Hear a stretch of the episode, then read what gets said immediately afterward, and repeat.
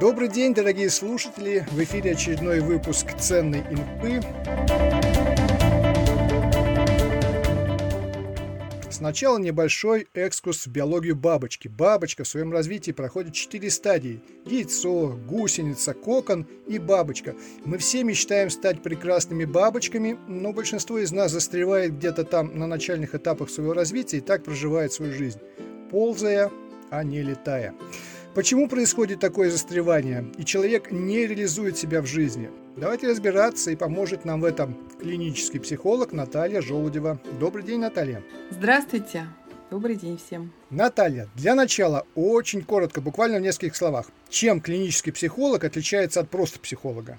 А, клинический психолог ориентирован на работу в условиях, ну, с людьми, у которых есть психические расстройства, в то время как просто психолог может работать, ну, где угодно, может в области психологии труда или инженерной психологии или космической, где угодно. Понятно, понятно. Ну хорошо, давайте погружаться в тему.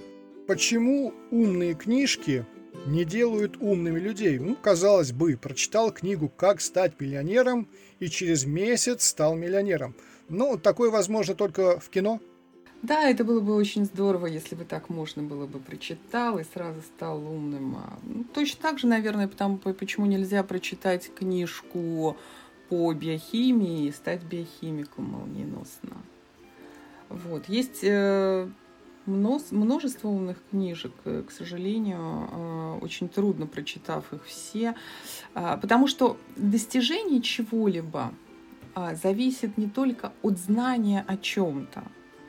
А, книжки о том, как стать миллионером или о том, как стать успешным человеком, пишут люди, основываясь ну, на каком-то опыте, на своем, на опыте э, некоторых известных им людей – но это не значит, что эти книжки передают внутреннее устройство, да, внутреннюю нацеленность, если угодно, такого э, человека на достижение. Да, понимаете, то есть человек э, пишет об одной только части, о том, что нужно делать, да, ну, о поведенческом компоненте. Отчасти они думают, они пишут о том, э, что нужно думать, например, да, для того, чтобы стать миллионером. Но практически никакая из этих книжек э, не может заставить нас чувствовать то, что, ну, условно говоря, надо чувствовать, чтобы стать миллионером. Очень сложно, прочитав такую книжку, стать э, таким целенаправленным, нацеленным э, на достижение человеком, потому что внутри нас, внутри каждого из нас э, есть свои представления, свои, э, своя мотивация, свои условия, своя ну, нервная система даже, с, э, сила нервной системы, слабость нервной системы. Это вот первый момент. А второй момент, мне кажется, довольно важный, это то, что для того, чтобы стать миллионером, скорее надо читать книжки не об историях успеха, а об историях провалов, потому что они учат больше – большему, да, о том, а, где опасно, о том, куда не надо ходить, о том, где, а, где совершается ошибка. Понимаете? Это а, история успеха обычно она может быть одна, или их может быть десяток или сотни. Истории неуспеха миллионы. И э, бывает полезнее изучать именно их. Но, к сожалению, об историях провалов не очень-то много пишется книжек. Ну, их читать, может быть, не так уж интересно. Ну, безусловно, история успеха. По сравнению с книжками, да, которые, да, где достигают успеха. Ну, смотрите, давайте вернемся чуть-чуть э, в начало. Значит, э, мы как бы не можем понять, кто кем управляет. Мы мозгом, мозг нами. Сила воли, вроде бы она существует, вроде бы ее не существует.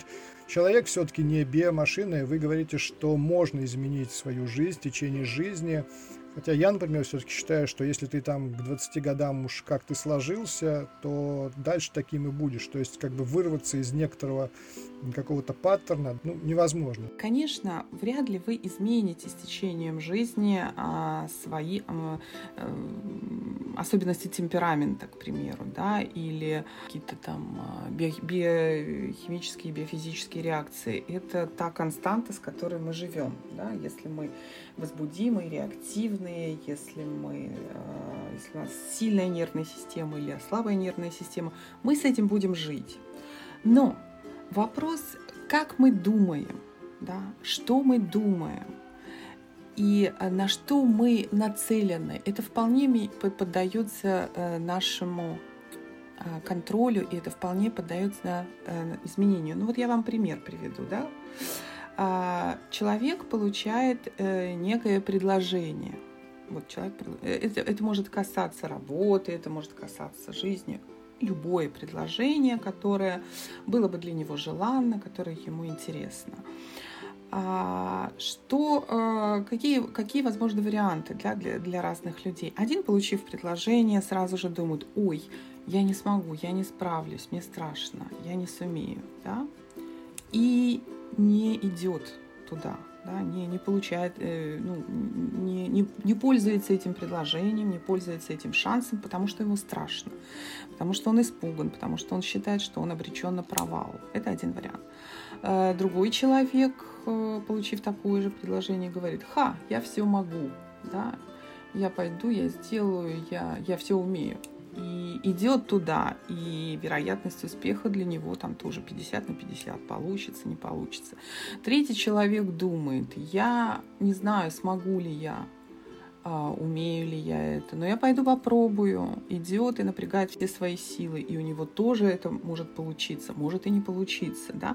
То есть исходов много, но изначальные мыслительные установки, вот у человека, который говорит, я не смогу, он может даже, кстати, не осознавать эти мысли, но они присутствуют, вот эти вот установки мыслительные, которые запрещают, не позволяют ему рискнуть, не позволяют ему пойти а, туда, где его ждет определенная доля риска, где ему страшно, но где и выигрыш велик.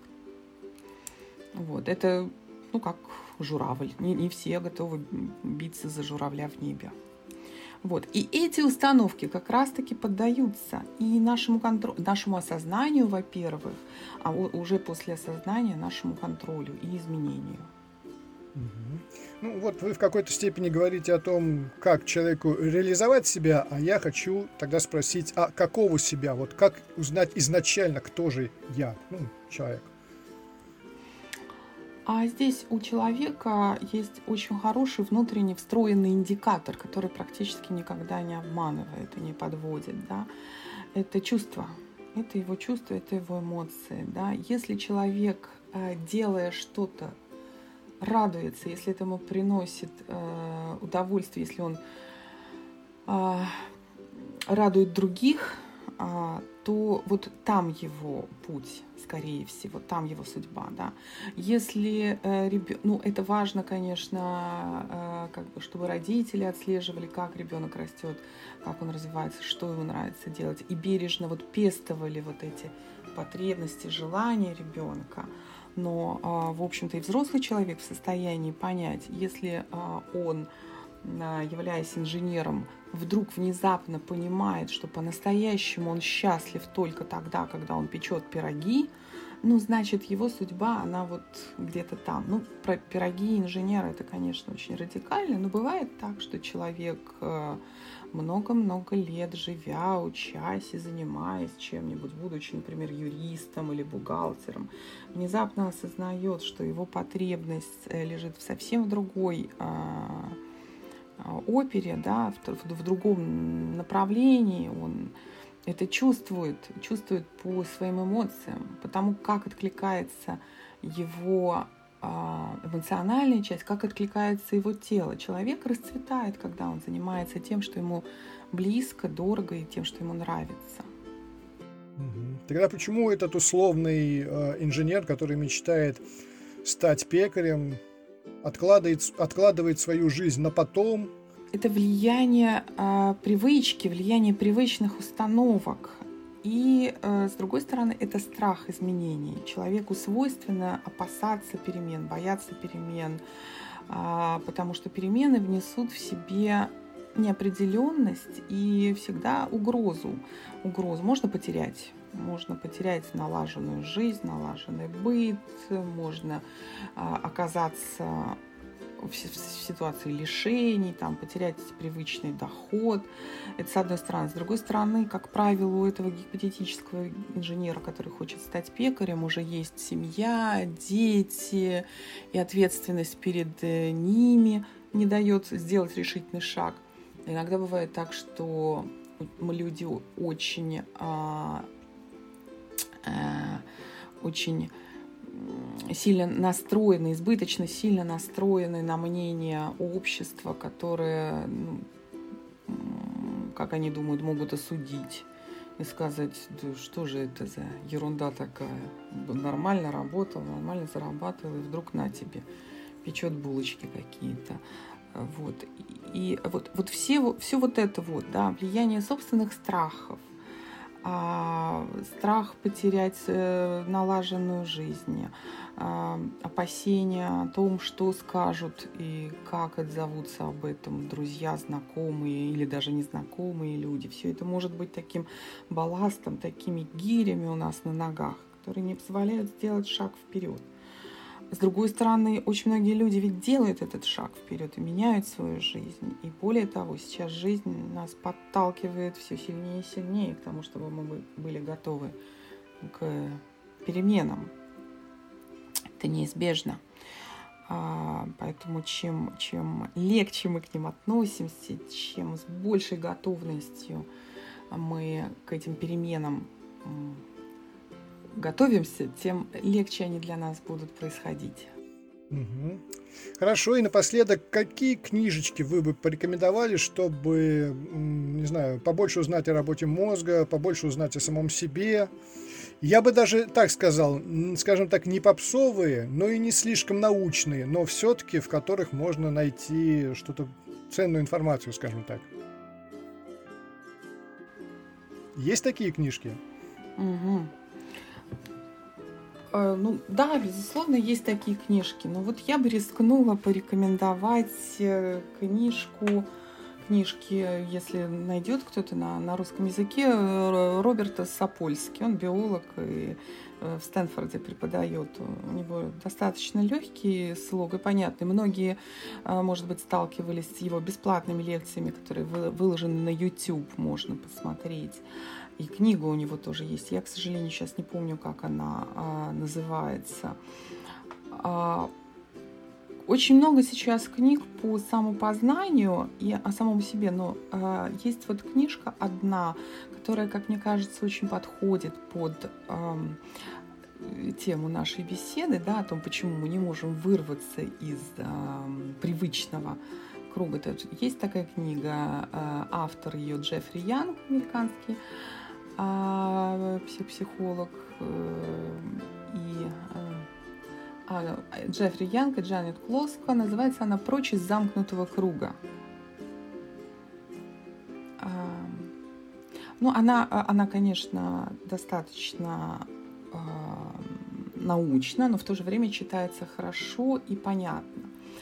А, кроме того, я бы посоветовала книжку, которая Э, с юмором написанной, достаточно интересно. Она называется «Как стать несчастным без посторонней помощи». Хорошее Автор название. Пол Вацлавик. Да.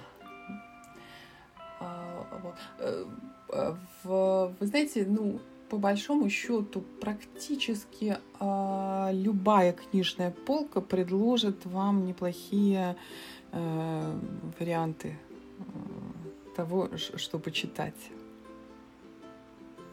Хорошо, но две книжки вы назвали, так что слушатели, я думаю, найдут их. На сегодня да. все. Надеюсь, уважаемые слушатели, после выпуска вы скажете, что да, сегодня была ценная инфа, была полезная информация. Наталья Желудева, клинический психолог, сегодня помогала нам разобраться в том, как мы устроены. Наталья, большое вам спасибо. Спасибо и, и вам. Всего вам доброго. До свидания. Это была «Ценная инфа», ведущий подкаст Андрей Байкалов. До встречи на просторах интернета.